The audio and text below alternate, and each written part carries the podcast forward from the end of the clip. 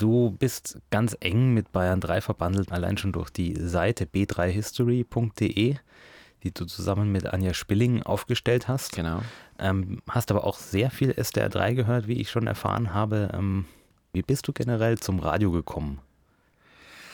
Also irgendwie offensichtlich schon immer interessiert für das Medium Radio, weil ich kann mich noch sehr gut erinnern, eigentlich an den ersten Sendetag von Bayern 3, 1971 im April da war ich acht Jahre alt, hätte also eigentlich prinzipiell gar nichts mitkriegen, bewusst mitkriegen äh, sollen können dürfen davon. Kann mir aber genau erinnern, dass wir bei zwischen Feichand und Garmisch, also in einer späteren klassischen Bayern 3 Verkehrsdurchsagenstrecke gestanden sind und dass mein Vater seinen alten Blaupunktradio angemacht hat und gesagt hat, Herz einmal her, da gibt es einen neuen Sender, heißt Bayern 3, den gibt es ab heute. Also ich war wirklich am ersten Sendetag dabei und kann mich erinnern, ganz bewusst an die Stelle, wo ich das erste Mal Bayern 3 gehört habe. Äh, ganz unverknüpft mit irgendwas anderem, dass ich jetzt sage, das, das hat jetzt reingepasst, weil ich mich schon immer für so einen komischen Kasten interessiert habe, wo was rausgekommen ist. Äh, also, aber das ist trotzdem so meine, mein, mein erster markanter Punkt. Generell ist es wohl so, dass ich Dinge wie Radio hören, Fernsehschauen immer nie als Hintergrundmusik, nie als Begleitmusik äh, wahrgenommen habe, sondern immer relativ bewusst, dass ich mir Gedanken gemacht habe, wer spricht denn da, warum spricht denn der, da gibt es da irgendwelche Zyklen, irgendeinen Rhythmus. Also ich habe das offensichtlich schon als Kind immer ein bisschen aus einer anderen, also einer äh, sezierenderen Perspektive verfolgt, wie, wie man das vielleicht sonst in dem Alter macht. Das waren also so die ersten Kontakte mit dem Radio. So, so richtig, warum Bayern 3 jetzt zum Beispiel in dem Fall, äh, das lief halt damals, weil es im Vergleich zu Bayern 1, wo dann auch da noch Operetten oder so irgendwas zu erwarten waren, äh, das lief halt als damals junges Begleitprogramm, wobei da relativ viel dabei war. Julio Iglesias und äh, diese ganzen Bandsendungen, die der Gottschalk ja auch immer ganz gern so äh, erzählt, wie die anmoderiert worden sind. Sie hören jetzt diesen, den da und sonst was, dann hat man eine halbe Stunde lang furchterregende Musik vom Bank gehört, dann kam ein Verkehrstagstage, ging es weiter. Also es gab eigentlich relativ viel Durststrecken auf Bayern 3, dann aber doch schon immer wieder mal auch Sendungen, wo man hingehört hat. Und natürlich äh, und das, das, das hat sich auch eingeprägt bei mir. Also es gab einfach eine Phase in meinem Leben, wo, wo jeder Ausflug äh, vorher schon hinterfragt worden ist, ob man auch rechtzeitig kurz vor 20 Uhr daheim ist sprich äh, Thomas Gottschalks Pop nach acht. Das war also eine Sendung, die wirklich, ich weiß nicht, man müsste die Zahlen mal rausfinden, wie viele Sendungen gab es. Ich würde sagen, 80 bis 90 Prozent davon habe ich auch gehört. Und ich kann mich auch da noch so erinnern, ich hatte noch einen ganz einen alten Radio, so einen richtigen schönen Röhrenradio mit diesem, wie, wie, wie heißt das? Äh, Auge. Mit dem Auge, genau. Und wenn wir dann so kurz nach 20 Uhr erst heimgekommen sind und ich wusste, jetzt geht die Sendung an und ich habe den angedrückt und anders wie heute war der Ton nicht sofort da, sondern man musste da warten. Es war ganz fürchterlich, so lange zu warten, bis man dann eben äh, Gottschalk und Pop nach acht gehört hat.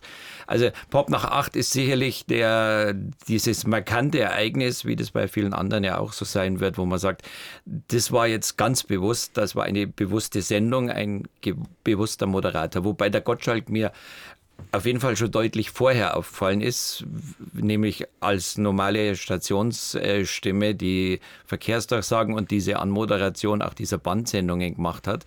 Er hat es ja damals schon geschafft, das, äh, auch das zu inszenieren und die Verkehrsdurchsage und den Stau im Petroelring als Event zu verkaufen. Und auch da weiß ich noch, ich habe mir diese Stimme eingeprägt und gemerkt, positiv und komme eines Tages aus meinem Zimmer Richtung Wohnzimmer, wo der Fernseher lief und aus dem Fernseher kam diese Stimme. Und ich dachte, Mensch, das ist ja die, ich wusste nicht, ob, ich weiß nicht, ob ich damals den Namen schon wusste. Auf jeden Fall war das klar, das ist jetzt dieser Typ, den ich gern hören würde. Und der hat da, glaube ich, in der, in der Abendschau vom Bayerischen Fernsehen dann irgendwie so die Lokalnachrichten äh, im Fernsehen präsentiert. Und damit hat sie das erste Mal Stimme und Optik verbunden. Und ich meine, so sympathisch ich ihn finde, aber wenn du den das erste Mal siehst, äh, mit seiner markanten äh, Gesichtsstruktur und den langen Haaren, das war sehr interessant zu sagen, Mensch, der Typ ist es also, der diese, diese interessante Moderation macht. Das heißt, Bayern 3 war für dich ähm, auch sehr viel Durststrecke im Sinne von, es gab halt nur dieses Kästchen Pop nach 8, was, was so deine Musik gebracht hat, die dich interessiert hat. Es war sehr viel Durststrecke. Eigentlich hat man es fast den ganzen Tag durch erlitten, aber es gab natürlich jetzt nicht wirklich die ganz große Alternative. Mein Umschalten auf Bayern 1 hat die Sache nicht besser Und gemacht. Wie, wie stand es bei euch? Also, du wohnst ja relativ nah an Österreich, muss man sagen. Wie ja. war es mit Ö3? Weil das war ja schon vor Bayern 3 auf Sendung ich weiß gar nicht, ob man Ö3 bei uns im Tal hätte empfangen können. Es war auf jeden Fall, es war immer ganz interessant. Es gab ja um 8 Uhr die Übernahme von Ö3 auf Bayern 3 das war dann schon mal ein, ein Blick in eine andere Radiowelt, würde ich jetzt nicht unbedingt sagen, aber eine andere Art. Das habe ich auch immer interessiert zur Kenntnis genommen, aber ich wüsste zumindest aus dieser einen Stunde, wie hieß denn die? Äh, Bitte recht freundlich? Bitte recht freundlich, ja, genau. Das war immer so typische österreichische Anmoderation. Bitte recht freundlich, kommt jetzt wieder übernehmen vom Bayerischen Rundfunk. Also, äh, das, da hat man schon mal gemerkt, es gibt offensichtlich auch ein bisschen anders, vielleicht sogar ein bisschen spritzigeres Radio. Äh, ich kann mir aber eigentlich in der Phase parallel neben Gottschalk eher noch an den Club 16 erinnern, der ja auf Bayern 2 lief. Den habe ich ab und zu auch eigentlich ganz, also den habe ich offensichtlich bewusst mir angehört, ohne, ohne ihn schon irgendwie einordnen zu können, damals mit elf, zwölf Jahren. Aber es war trotzdem ein bewusstes Radioerlebnis. Das heißt, du hast dann auch Moderatoren, die noch lange Zeit dann bei Bayern 3 waren, schon im Club 16 kennengelernt, zum Beispiel Jürgen Herrmann oder so?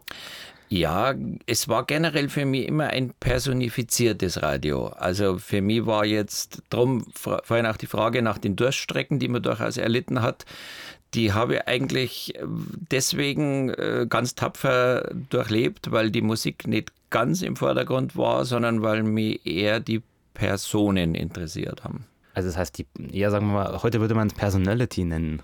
Ja, wobei das ja wirklich Personality war damals. Ja. Sprich, äh, das war, ich meine, es gab ja auch dann immer diese, diese Service-Leute, die im Sechs-Stunden-Rhythmus oder sowas gewechselt haben. Auch das war für mich ein bewusstes Erleben und auch ein bewusstes Wissen, dass um 12, dass um 11 Uhr die Verkehrsdurchsagen jemand anders sagt und da äh, bei mir auch immer verbunden mit einer gewissen Wertung. Den mag ich, den mag ich gern, den höre ich gern. Ah, das ist die, die ich nicht so gern höre. Und um 12 wusste, kommt jemand anders. Also es hat Radio hat, hat sie für mir immer ein bisschen durchaus abgespalten von der Musik. Also während sich viele ja ihr Radioprogramm über die Musik äh, definieren und sagen, Hauptsache es kommt die Musik, die ich hören will und äh, hoffentlich quatscht möglichst wenig einer, habe es eh eigentlich schon immer sehr früh auch eher von der anderen Seite gesehen. War das damals bei Bayern 3 auch so? Also ich weiß bei NDR 2 zum Beispiel, mit dem NDR Verkehrsstudio, da war es bis Anfang der 90er so, dass das Verkehrsstudio durchaus einfach mal in den Musiktitel seine Ansage gemacht hat. Wurde halt runtergeblendet, der Musiktitel, dann kam der Verkehr drüber und dann wurde wieder hochgeblendet. War das damals auch so, wenn wir jetzt mal Pop, Pop nach 8 zum Beispiel anschauen? Also, wenn ich es richtig erinnere, dann gab es eigentlich zwei Phasen. Äh, es gab die, wo wirklich, wo es, wo es eine Zeremonie war, die Verkehrsdurchsage, sprich vor der Sendung von einer Stationssprecherin und dann auch vom Gottschalk sozusagen hingeführt Richtung Verkehr. Dann kam die Annemarie Sprotte oder irgendjemand und hat den Verkehr gesagt. Es, wenn ich es aber nicht ganz falsch in Erinnerung habe, gab es auch spätere Phasen dann, wo, wo, wo der Gottschalk oder sprich der Moderator selbst dann das übernommen hat, was ich letztendlich dann für solche Sendungen auch schlüssiger empfunden habe. Ja, es passt einfach besser und ich finde es ja. irgendwie auch extrem abwertend, wenn der Verkehr über einen laufenden Musiktitel geblendet ja. wird. Ähm, also ich habe erst vor kurzem eine Sendung von SWF 3, beziehungsweise SWF 3 gab es damals noch nicht von 1972, das war noch das dritte Programm des Südwestfunks, wo dann in den Sommermonaten äh, eine, eine, Musiksendung mit Frank Laufenberg lief und mittendrin gab es dann mal die Ansage einfach über den Musiktitel drüber. Also wir möchten darauf hinweisen, dass diese und diese Reihe im Moment pausiert und die nächste Folge gibt es Anfang September oder irgend sowas wieder. Aha. Wenn man denkt, das ist jetzt schon ein bisschen vor den Kopf gestoßen, Auf jeden Fall, den ja. Hörer, der das eigentlich hören ja, möchte. Ja. ja. Das heißt von Pop nach 8, das war ja so die, ähm, ja, da ist Thomas Gottschalk groß geworden, kann man sagen. Richtig. Ähm, du bist immer weiter mit groß geworden ähm, in die 80er hinein. Also gerade so 1979, 78, glaube ich, das war ja so wirklich die größte Zeit vom Pop nach 8, oder? Ja, genau. Ja. War übrigens auch immer so, dass wenn, wenn der Gottschalk war ja damals noch sehr fleißig, also hat die Sendungen doch sehr am Stück gemacht. Aber natürlich, das ging ja dann mal, äh, anfangs war es ja Montag bis Freitag, dann ging es auch übers Wochenende. Das war dann irgendwie klar, kann er nicht immer machen. Seine Vertretungen habe ich damals gehasst. was, was ich rückwirkend natürlich ganz fürchterlich finde, weil Vertretung war in der Regel der Jürgen Herrmann. Wenn ich da ein Radio eingeschaltet habe und dann kam Verkehrsdurchsage und dann, dann kam nicht Gottschalk, sondern Jürgen Herrmann, uh, das war ganz fürchterlich. Rückwirkend natürlich ein, ein ganz böses Foul, was ich sehr bereue. Und wenn ich es auch nicht ganz falsch weiß, äh, hat, war das ja auch der erste Einsatz von Jim Simpson zum Teil als Vertretung für einen Gottschalk. Äh, jetzt nicht so spontan, sondern wenn dann eher mal so für eine ganze Woche oder so, dass es übernommen hat. Das war natürlich dann wieder, das hat meine, meine personalbezogene Sichtweise aufs Radio natürlich, für die, für die war das ganz toll, weil das war ja bis zu, zu Jims letzter Sendung war der Stau im Petrol-Tunnel, um auf den wiederzukommen, war natürlich ein absolutes Vergnügen. Vergnügen. Was war an der Vertretung durch Jürgen Herrmann so ja, schlimm in Anführungsstrichen, weil er so anders war von seiner Art her? Ich glaube, das habe ich gar äh, überhaupt nicht irgendwie reell und, und, und äh, fair bewertet, sondern es war einfach nur der Gottschalk nicht da. Äh, der Jürgen Herrmann hat, glaube ich, nicht mal versucht, das irgendwie zu kopieren, wobei das natürlich Sendekonzept war, die, die, die, die Wünsche, der, also nicht die, die Musikwünsche, sondern die, ich, ich habe gestern die Blonde in der S-Bahn gesehen, bitte dann und dann wieder treffen, so Sachen. Äh, und das war natürlich sehr auf den Gottschalk zugeschnitten und da war es für jeden anderen schwer. Äh, es wäre wahrscheinlich ähnlich wie später dann in die 80er Jahre, wie oft, wenn die Radioshow ausgefallen ist, dann gab es keine Ersatzradioshow, sondern dann gab es Classic Rock, sprich ein ganz anderes Konzept, wäre wahrscheinlich auch da vielleicht schon die bessere Idee gewesen. Also wie gesagt, das war vollkommen unfair von mir, das hatte nichts damit zu tun. Wahrscheinlich war die Musikauswahl und die, die, die Moderation der Sendung an so einem Tag sogar besser, aber es war halt nicht der Gottschalk. Welche anderen Sendungen haben dich fasziniert? Also so in der ganz Frühphase, äh, gut, es gab später dann ja so verschiedene Abendschienen, die ich mir komischerweise auch fast alle angehört habe und selbst wenn es äh, Chansons Oper und Operetten waren, das habe ich zwar alles nicht hören wollen, aber ich hab's irgendwie hat es für mich dazugehört zum Pflichtprogramm. Äh, da gab es aber, ich glaube, eben mit Rainer Götze gab es bessere Sendungen. Äh, es war eigentlich ganz interessant. Ich, wie gesagt, ich habe mir fast alles angehört und gar nicht alles, weil es so toll ist, aber es hat mir so ein es hat mir, es war so eine Orientierung in die Welt auch dieser Musiksparten, die es gibt. Äh, ich habe einfach durchs Zuhören solche Dinge dann auch kennengelernt. Das heißt Entdecken von Musik, die man noch nicht kennt. Genau, also nicht nur das Abrufen, was man eigentlich eh schon hören will, sondern einfach auch mal woanders reinhören und das sicherlich dann auch mit äh, durchaus Erkenntnissen in die eine oder andere Richtung. Mhm, ich hatte schon gesagt, ähm, das dritte Programm vom Süddeutschen Rundfunk aus Stuttgart war für dich auch immer wieder mal ein ja, Ansprechpartner, sage ich jetzt mal. Ähm, wie bist du dazu gekommen und wann war das? Also es muss ganz offensichtlich, ich würde es jetzt auf die Phase, also nachdem der Gottschalk an BR verlassen hat, in die also Endephase von, von Pop nach 8, hat er ja immer wieder auch noch Sendungen für den BR gemacht, aber nicht mehr das regelmäßige. Die, die Nachfolger, die Pop nach 8 gemacht haben, so namhaft sie aus heutiger Sicht auch sind, wie Klaus Krösken und Fredi Kogel oder sowas, auch die waren für mich natürlich erstmal ein bisschen das Feindbild. Äh, mir hat das jetzt vom Konzept auch nicht ganz so gut gefallen. Äh, und in den Jahren, die da so kamen, irgendwie habe ich mich offensichtlich nicht mehr ganz so daheim gefühlt und bin irgendwann einmal äh, durch reinen Zufall Richtung SDR 3 oder damals noch Süd, Südfunk 3, sicherlich von der Zeit her, gestolpert. Ich kann mir eigentlich als erste Sendung auf Südfunk 3 an an Point erinnern, diese relativ politische äh, Sendung, die allerdings die vielleicht vor allem am Sonntag, da gab es eine Art Hörerhitparade mit relativ freakigen Titeln, also weit ab von den Charts. Äh, das hat mich sehr interessiert. Generell war es ein Radioerlebnis derart, dass äh, vielleicht ein bisschen von der Behebigkeit, von der relativ klaren politischen Grundhaltung vom BR, äh, der Südfunk da in dem Fall auf jeden Fall auch schon mal ein frisches Erlebnis war. Die Sendung Point damals ähm, wurde da schon Matthias, von Matthias Holtmann moderiert, glaube ich. Nein, das war noch vor der Holtmann-Zeit. Da war Günter Verdin war da zum ja, Beispiel ja. Äh, und äh, komme jetzt auf den, also es ist ja eine der Ursendungen äh, vom Südfunk war ja immer sehr politisch und ist angeeckt und das war einfach, das war war auffällig und das war, wenn ich mich so erinnere, das war meine pubertäre Phase, wobei ich die im Sinne von pubertär nicht so sehr gehabt habe. Aber es war die Phase, wo man sich ein bisschen rebellisch gezeigt hat und sowas. Und insofern war es eigentlich voll, voll in meinem, meinen Lauf rein. Also das hat mir, das hat mir sehr bestätigt, was ich da gehört habe. Wenn, wenn man an rebellisch in der Radioszene denkt, dann müsste man eigentlich auch gleich mal an die Südtiroler Programme denken die 1979 ähm, ging es los, dass Radio Bavaria International nach Deutschland gesendet hat. Dann später Radio M1, Radio Brenner, ähm, Radio C ganz groß. Hatte ich da irgendwas, haben, die, haben dich die eingefangen als Hörer? Also ich weiß, dass es gab und ich kann mir auch mal einen relativ krampfhaften Versuch da irgendwie, wie auch immer ich die Informationen habe, wie man sie empfangen kann, das zu empfangen. Ich glaube, ich habe es auch äh, gehört, aber es hat mir im Endeffekt dann nicht erwischt. Äh, also ich war vielleicht auch, äh, was ich eigentlich im Grunde bis heute bin, ein sehr öffentlich-rechtlicher Hörer, der, der vom öffentlich, öffentlich-rechtlichen Rundfunk immer mehr erwartet, von Haus aus schon mal, wie von einem privaten. Mhm. Und der äh, immer wünscht, dass der öffentlich-rechtliche Rundfunk auch derjenige ist, der hoffentlich das bessere Programm macht, weil ich mich da immer von Haus aus einmal daheim fühle und eigentlich ungern Richtung Private gehe. Okay, das dann, war damals schon so. Dann bleiben wir auch da.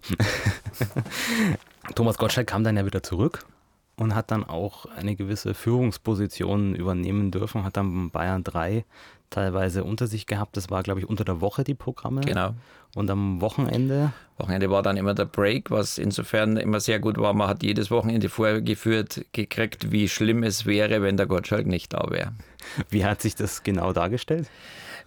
Das ist das, äh, dieses Mysteriumradio, was man, äh, was man in meinen Augen nicht in, in Abdruck von, von Musiklisten und Playlists oder sowas darstellen kann, sondern das war ein Gefühl, was sie über, über, diese, über dieses Programm, über dieses Gottschalk-Programm und über das Wochenendprogramm, dieses Gefühl, was davon ausgestrahlt worden ist, äh, was sie da verbreitet hat. Ich habe zum Beispiel eine ganz interessante äh, Erfahrung kurz nach dem letzten Abschied vom Gottschalk gemacht, wie, wie also alles vorbei war, was mit Gottschalk beim BR hat. Und mit, wenn ich mit Gottschalk Jahre meine immer nicht, dass der Thomas möglichst viel moderiert hat, sondern es war eigentlich eher das andere Programm in meinen Augen, das starke.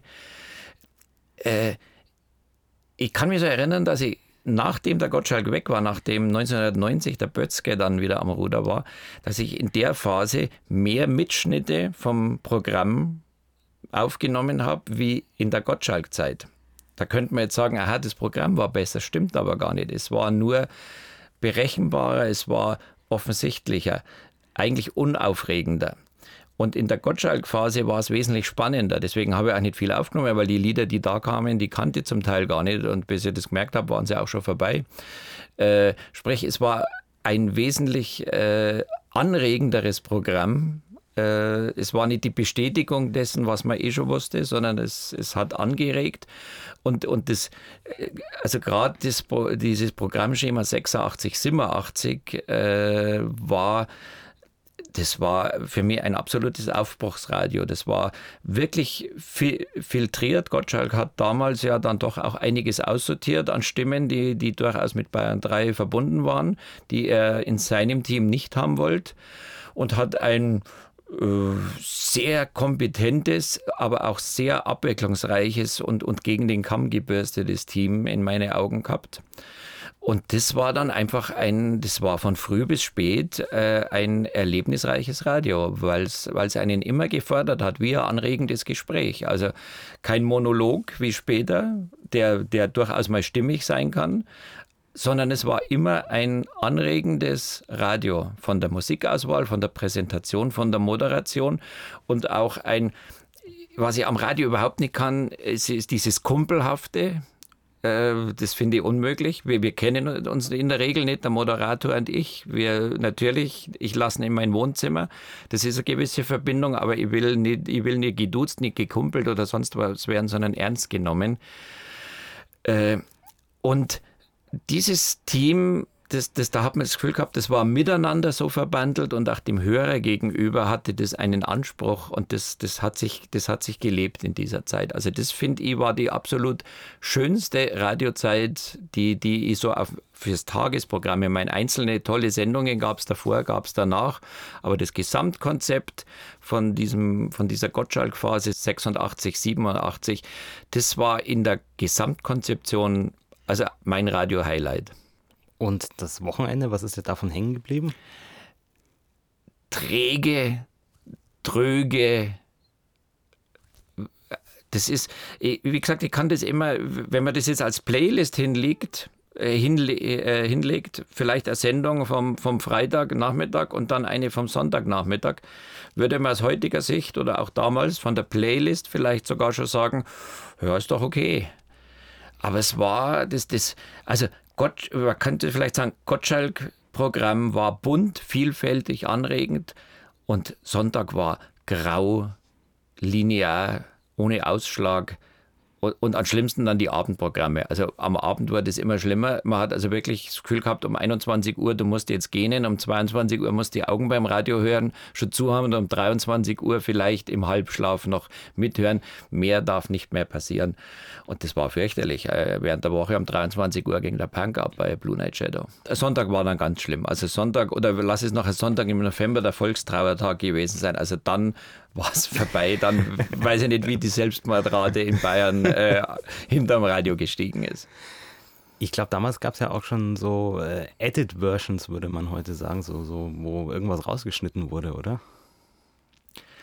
Also ich würde das, äh, das, das, kam dann eigentlich mit dem Bötzkes, da war das ja sofort mhm. verpönt, dass Gitarren-Solos äh, rausgeschnitten worden sind und sowas.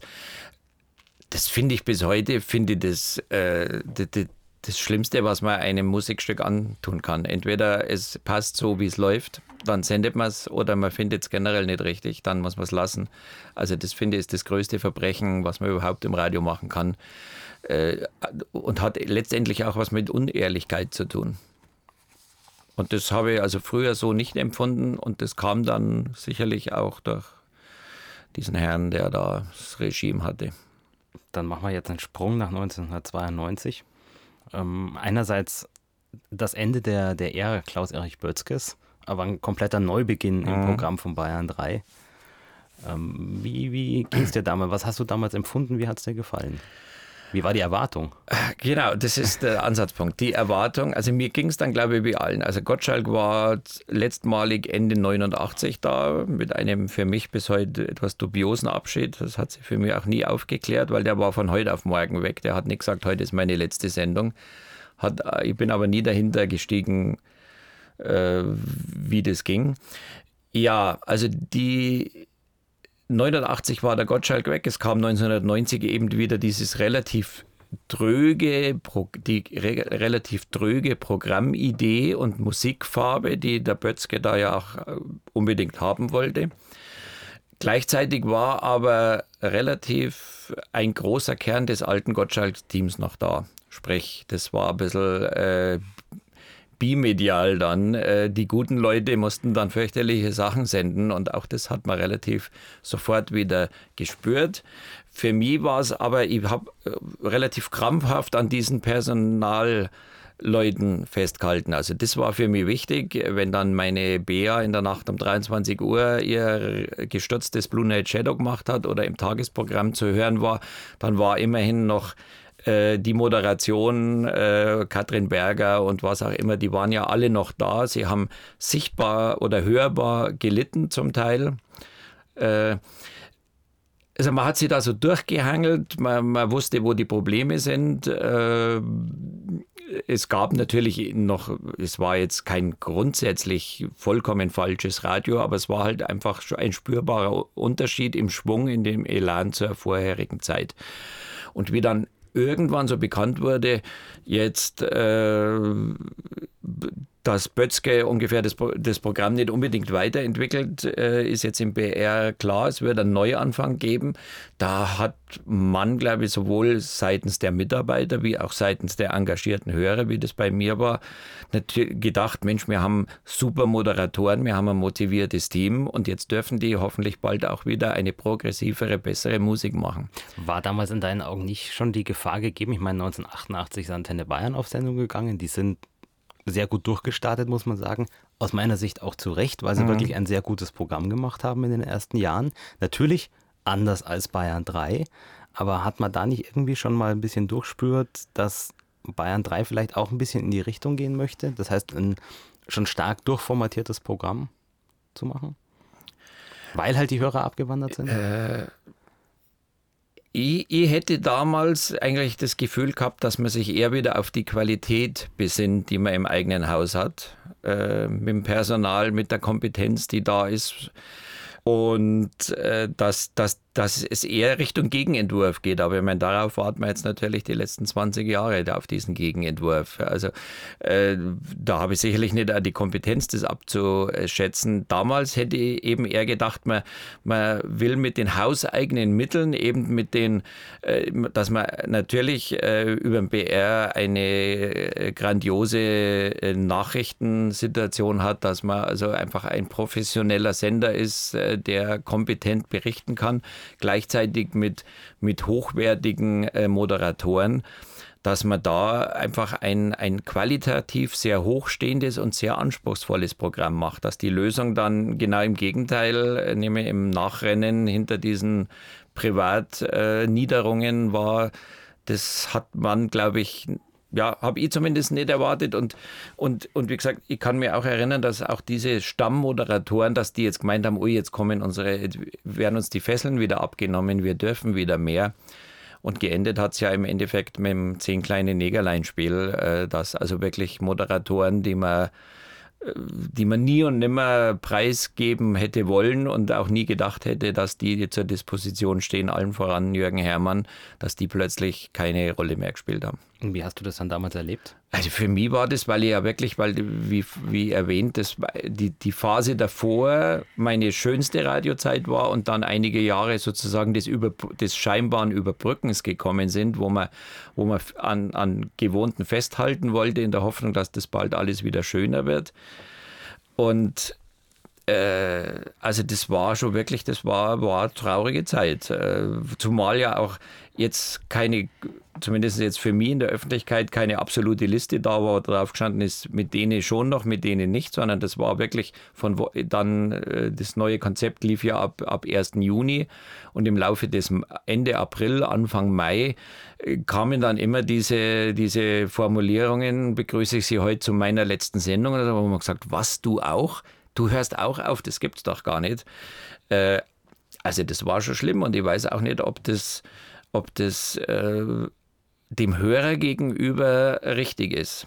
Also ich finde im, im Nachhinein betrachtet für mich, der das nicht miterlebt hat, wie das damals war, die Reform war dringend notwendig. Ich glaube, da können wir übereinstimmen, ja. aber sie war etwas zu radikal, oder?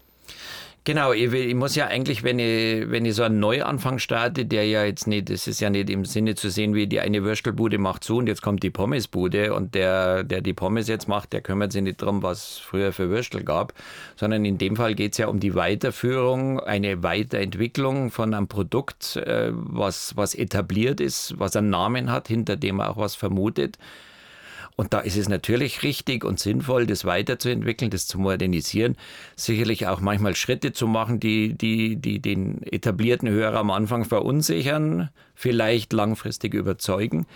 Aber das zu, zu machen, indem er wirklich alles, was, was auch wirklich geschätzt ist, äh, hinter sich lässt und somit, also, und auch das Bindeglied Moderator, der ja sozusagen die Visitenkarte des Senders ist, äh, den das so wirklich radikal hinten anzustellen, das war also schon war schon für, für viele Hörer, glaube ich, und natürlich auch für die betroffenen Moderatoren damals schon eine harte Sache. Ja, am 1. Juni 92 ähm, hat Frank Pöllmann die erste Sendung moderiert. mit einem glänzenden Auftakt. ja, der, der, berühmte Satz, seit 5 Uhr wird zurückgesendet, den ja. er um kurz nach halb sechs, glaube ich, war es, äh, mhm. äh, genannt hat. Da können wir mal kurz reinhören. 5 Uhr 38 Minuten, 8 Minuten nach halb sechs, seit 30 Minuten wird zurückgesendet. Guten Morgen in Bayern. Wann hast du an dem Tag das Radio eingeschaltet? Wie hast du da reagiert, wie du dann wirklich mal gehört hast, was sie daraus gemacht haben? Also ich habe um 5.30 Uhr noch nicht zurückgehört. Äh, ich habe das natürlich dann gehört. Ich muss auch aus heutiger Sicht sagen, wenn das das einzige Problem gewesen wäre, dann wäre die Reform gelungen. Äh, also das war jetzt sicherlich nicht das Problem. Flapsigkeit äh, ist immer schwer zu bemessen. Also war jetzt nicht super geschickt, aber war jetzt auch nicht das, das Drama.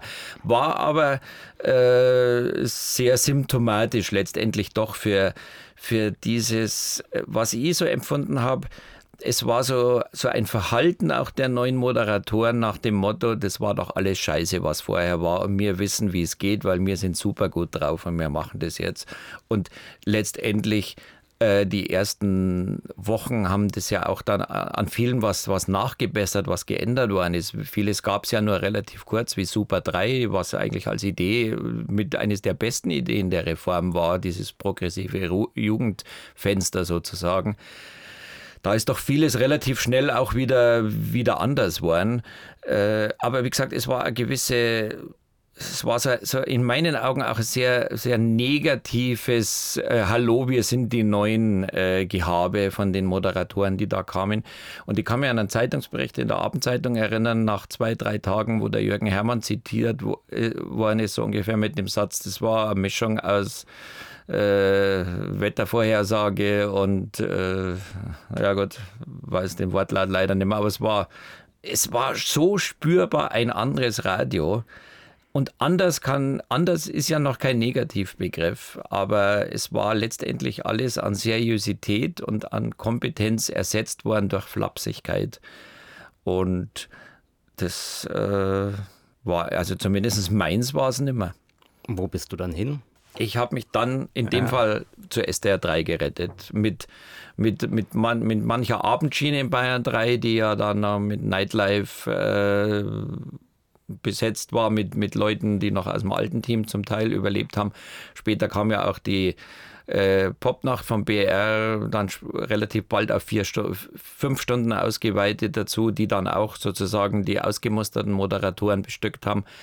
Fürs Tagesprogramm bin ich dann, glaube ich, wirklich sehr, sehr schnell äh, auf, äh, auf SDR 3, weil, weil ich heute noch sagen kann, das war kein Begleiter mehr für, für den Tag. Das, das hätte mir den ganzen Tag aufgeregt. Und nicht nur, weil ich fixiert war auf bestimmte Moderatoren und auf bestimmtes Sendeschema, sondern auch im Hintergrund hat mich diese Art von Radio, hat mir die äh, nervös gemacht. Bei SDR 3 gab es ja bereits 1989 ganz was Besonderes, nämlich äh, die erste Mega-Hit-Parade Top 1000 X wo Thomas Schmidt und Stefan Siller eine Woche lang komplett durchmoderiert haben, rund um die Uhr zu zweit, abwechselnd. Ähm, hast du das schon miterlebt damals?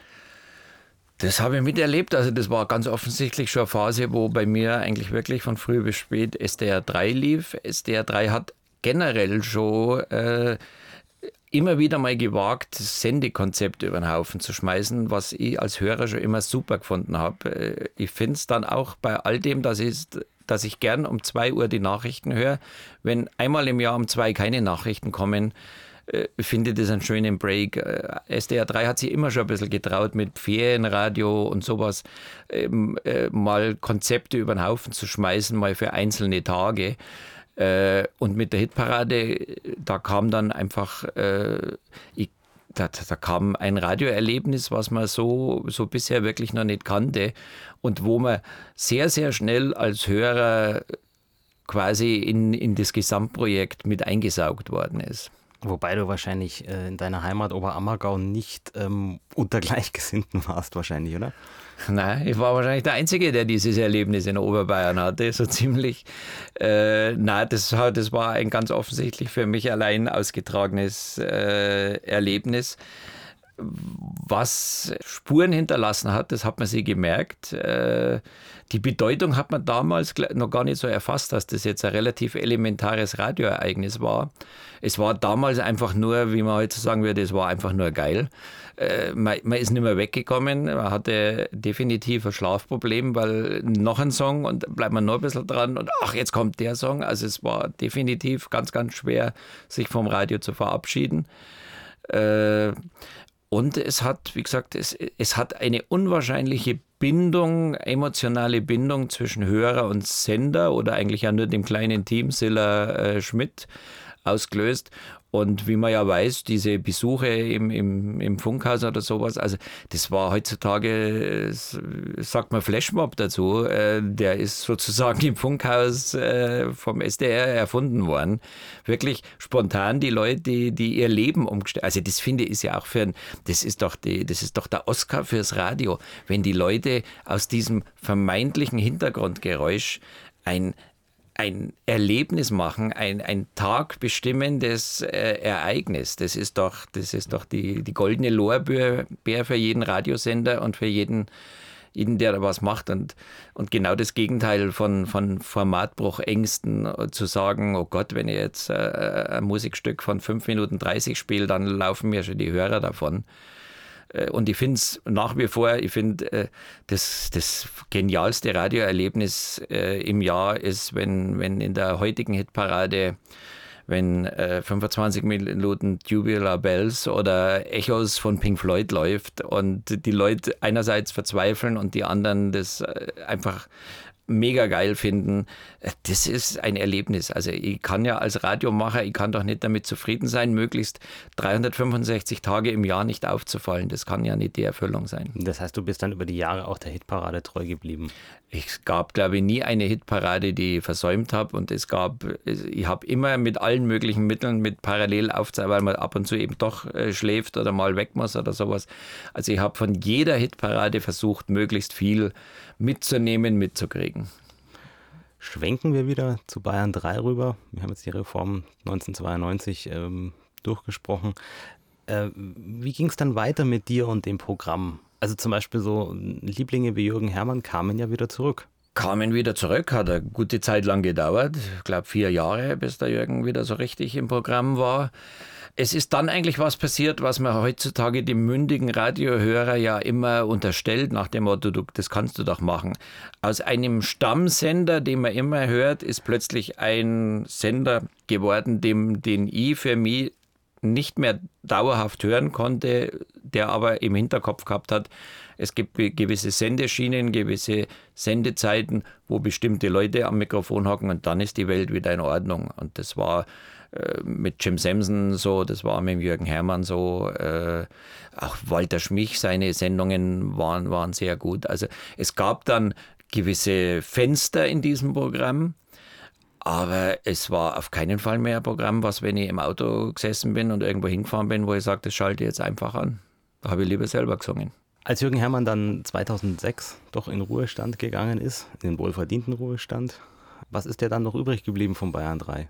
Eigentlich in erster Linie mal der Jim Samson, den ich auch immer sehr, sehr gern gehört habe, weil er auch ein, ein super interessantes Spektrum an Musik immer geboten hat. Und äh, die Sendeschiene Klassikrock, auch ohne Jürgen Herrmann, war dann zumindest von der Musikauswahl immer noch das Richtige. Ansonsten, denke ich, gab es so gut wie keine Einschaltimpulse mehr. Und das ist vermutlich auch einer der Gründe, warum du zusammen mit Anja Spilling die B3 History Seite gebaut hast. Genau, also das war, also es gab eigentlich zwei Gründe. Zum einen äh, mein, meine innere Einstellung, immer Dinge festhalten zu wollen, die mir gut gefallen, auch wenn sie sich nicht festhalten lassen. Ich gehe aber mal davon aus, dass, es, dass ich nicht der Einzige auf der Welt bin, der, der so denkt. Es gibt ja immer Leute, die sagen, vorbei ist vorbei, es gibt jetzt was anderes. Das ist jetzt nicht meine Charaktereigenschaft. Ich habe also dieses Festhalten und insofern habe schon relativ früh auch versucht, Dinge festzuhalten, die aus diesem Radioprogramm sind. Und dann gab es äh, so richtig die, die Initialzündung für, die, für diese Seite, die ist eigentlich im damals noch existierenden Forum vom, von Bayern 3 im Internet, war damals ja relativ frisch entstanden, wo es Diskussionen, da war die, die Reform gerade, wo es Diskussionen gab über das neue Programm, über das alte Programm und schon da, schon, schon nur wenige Monate nachdem das in Anführungszeichen alte Bayern 3 versendet war, gab es manchmal Schwierigkeiten, Leuten irgendwie klarzumachen, wie war denn das? Was war denn das? Wenn die sagen, ist doch alles schön und man sagt, du, früher war das aber so, das war viel schöner, ja, kann ich mir gar nicht vorstellen. Äh, es gab also so ein bisschen eine Motivation zu sagen, ich zeige euch, wie, wie gut das Radio ging und an was man sich orientieren könnte. Äh, und das war mal so die Idee zu sagen, Mensch, äh, genau, und äh, eigentlich war das ja ein Medium, was immer im Wandel war und das, was wir jetzt vor kurzem noch ganz toll gefunden haben, hatte ja auch seinen Vorgänger, das haben andere toll gefunden. Äh, und so ist eigentlich relativ schnell diese Idee entstanden, äh, sozusagen was festhalten zu wollen, nachdem das beim BR nicht wirklich gepflegt worden ist. Äh, da stand auch irgendwie dieser Respekt und, und den man mit diesen Moderatoren, die, die einem diese schönen Erlebnisse bereitet haben, da hat man einen gewissen Respekt, eine Hochachtung davor. Und da ging es mir so, dass ich sage, auch das ist eine Arbeit, die soll nicht einfach, von der soll man vielleicht mal noch eben in einer alten Programmfahne die Namen lesen, die Sendungsnamen und nicht wissen, was dahinter steht. Äh, hinter jeder Sendung steckte damals ein Konzept, eine Musikfarbe, ein, eine Moderatorenbesetzung. Äh, hinter jedem Zyklus äh, der Programmgestaltung steckten äh, Musikbetten und Jingles und das war, wie gesagt, was, was dann von einem Tag auf den anderen ab 35 zurückgesendet nicht mehr da war. Und da gab es so, so einfach so den Drang, das zu erhalten. Wenn du dann heute das Radio einschaltest, tust du das überhaupt noch und was hörst du dann? Also ich höre immer noch, also Radio ist immer noch mein Tagesbegleiter. Ich habe das Glück, äh, eine Arbeitsstelle zu haben, in der das Radio parallel immer läuft. Äh, das sind also allein schon mal sieben, acht Stunden am Tag. Ähm, Radio ist für mich immer noch ein bewusster Akt. Ich bin ganz krank, wenn ich es nicht einschalten kann. Äh, krank war ich aber auch, indem ich immer wieder meine Heimat verloren habe. und, und es ist was, was mir in meinem alltäglichen Befinden stört, wenn diese, wenn, wenn das Teil des Lebens nicht so funktioniert, wie ich das gern hätte. Äh, was Radio Heimat betrifft, äh, ja, gab es leider viele traurige Ereignisse. Also nach dem eigentlich inzwischen kompletten Abschied von Bayern 3, äh, der zwischendurch, zwischendurch ja mal der Wechsel zu SDR 3, zu einem Programm, was, was äh, in meinen Augen auch absolut großer Anspruch war äh, was durch die Fusion zum SWF, äh, nee, SWR, äh, ja dann auch Makulatur geworden ist. Auch das, das war Phase sozusagen der, der Heimatlosigkeit. Äh, dann mit SWR 1 äh, sozusagen einem einen gemäßigten, etwas biederen, aber dennoch deutlich qualitativ höher stehenden Programmen wie viele andere vergleichbare, einfach mit SWR 1 Baden-Württemberg. Also da habe ich über viele, viele Jahre hinweg wieder meine, meine Radioheimat im Sinne von, wie wäre ich angesprochen, welche Moderatoren reden mit mir, wie wäre ich mit Nachrichten, mit Informationen seriös versorgt. Das hat SWR 1 Baden-Württemberg über viele Jahre in meinen Augen äh, fast perfekt getan. Bisschen äh, der Rahmen drumherum, äh, die, die Progressivität der Musik, die, die ist im Laufe der Jahre auch schwächer worden und äh, ist halt auch ein bisschen mehr Hintergrundmusik wie wirkliche Inspiration. Und weil eben hier, weil, weil ich das, das klingt jetzt vielleicht komisch, aber weil ich das wirklich als körperliches Defizit äh, äh, erkenne, wenn, wenn so ein Radioprogramm mich nicht in allen Sinnen anspricht, wenn eben über das Radioprogramm nicht äh, nur gute Informationen kommen, aber mein, meine musikalische äh, Befindlichkeit nicht bedient wird, äh, habe ich also gemerkt, dass ich da, dass da, da entsteht ein gewisses Vakuum in meinem täglichen Radiokonsum und da bin ich dann über Radio 1 aus Berlin vom RBB gestolpert, die ganz bestimmt auch nicht komplett den ganzen Tag Musik spielen, äh, die genial ist, aber die mit deutlich mehr wieder anregt und, und, und zum Hinhören zwingt. Und das Ganze in einer Verpackung, die mir sehr entgegenkommt. Also was ich jetzt vor, vor, vor zwei Jahren noch nicht geglaubt hätte, dass ich fast nicht mehr SWR 1 höre, weil auch da war ich dann inzwischen daheim mit den Moderatoren und mit den, mit den Abläufen.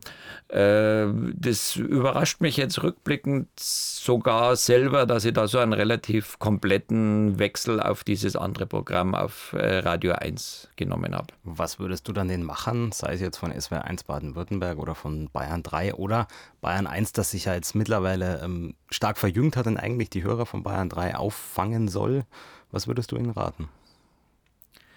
Also ich glaube, Bayern 3 kann ich gar nichts mehr raten. Das ist einfach zu weit weg. Äh, die sagen wahrscheinlich auch Gott sei Dank, der alte Mann, äh, der soll gar nicht mehr in unserer Nähe sein. Generell, also ich kann SWR 1 könnte schneller was raten. Da kann ich sagen, lasst vieles so, wie es ist, euren Anspruch ans Radio machen. Und das ist, glaube ich, was ganz Elementares. Die haben einen ganz hohen Anspruch ans Radio machen. Komischerweise eingebettet in eine zu äh, formatierte Musiklandschaft, obwohl sie genau wissen, dass ihre Hörer größtenteils durchaus leidensfähiger für mehr Krach sind und das auch gern hören würden. Äh, also bei SWR 1 ist es so, das ist ein Programm, was von, von der ganzen Grundidee, von der Freude am Programm machen, von der Kompetenz der Moderatoren immer noch sehr, sehr nah an einem sehr hohen Anspruch ist. Wie gesagt, und da ein bisschen mehr Mut bei der Musikfarbe und das wäre sicherlich wieder mein Radio Nummer eins. Und bei Bayern 1 ist es so, dass ich sehr wohl registriere, dass man da wieder Inseln aufbaut. Inseln der Glückseligkeit, kann man fast sagen, an, in manchen Sendestrecken. Aber das Programm selber ist mir im, in der Gesamtheit zu bieder. Äh, da, da, da, glaube ich, ist die Position noch nicht ganz gefunden. Man hat ja die Marschrichtung ausgegeben, Bayern 3 ist deutlich jünger. Und äh, alle, die, denen dieses Programm zu jung sind, die müssen sich jetzt über Bayern 1 freuen. Äh, das finde ich, das, das kann nicht ganz ausgehen. Äh, sicherlich bei denen, die, die Radio als äh, Hintergrundinformation haben wollen, aber ein anspruchsvoller Radiohörer, was Musik betrifft, äh, kann sicherlich bei dem Bayern 1 äh, Konzept momentan auch nicht glücklich werden. Der wird wahrscheinlich nicht kreuzunglücklich, wenn er es hört, aber ob er glücklich wird, zumindest aus meiner Warte nicht.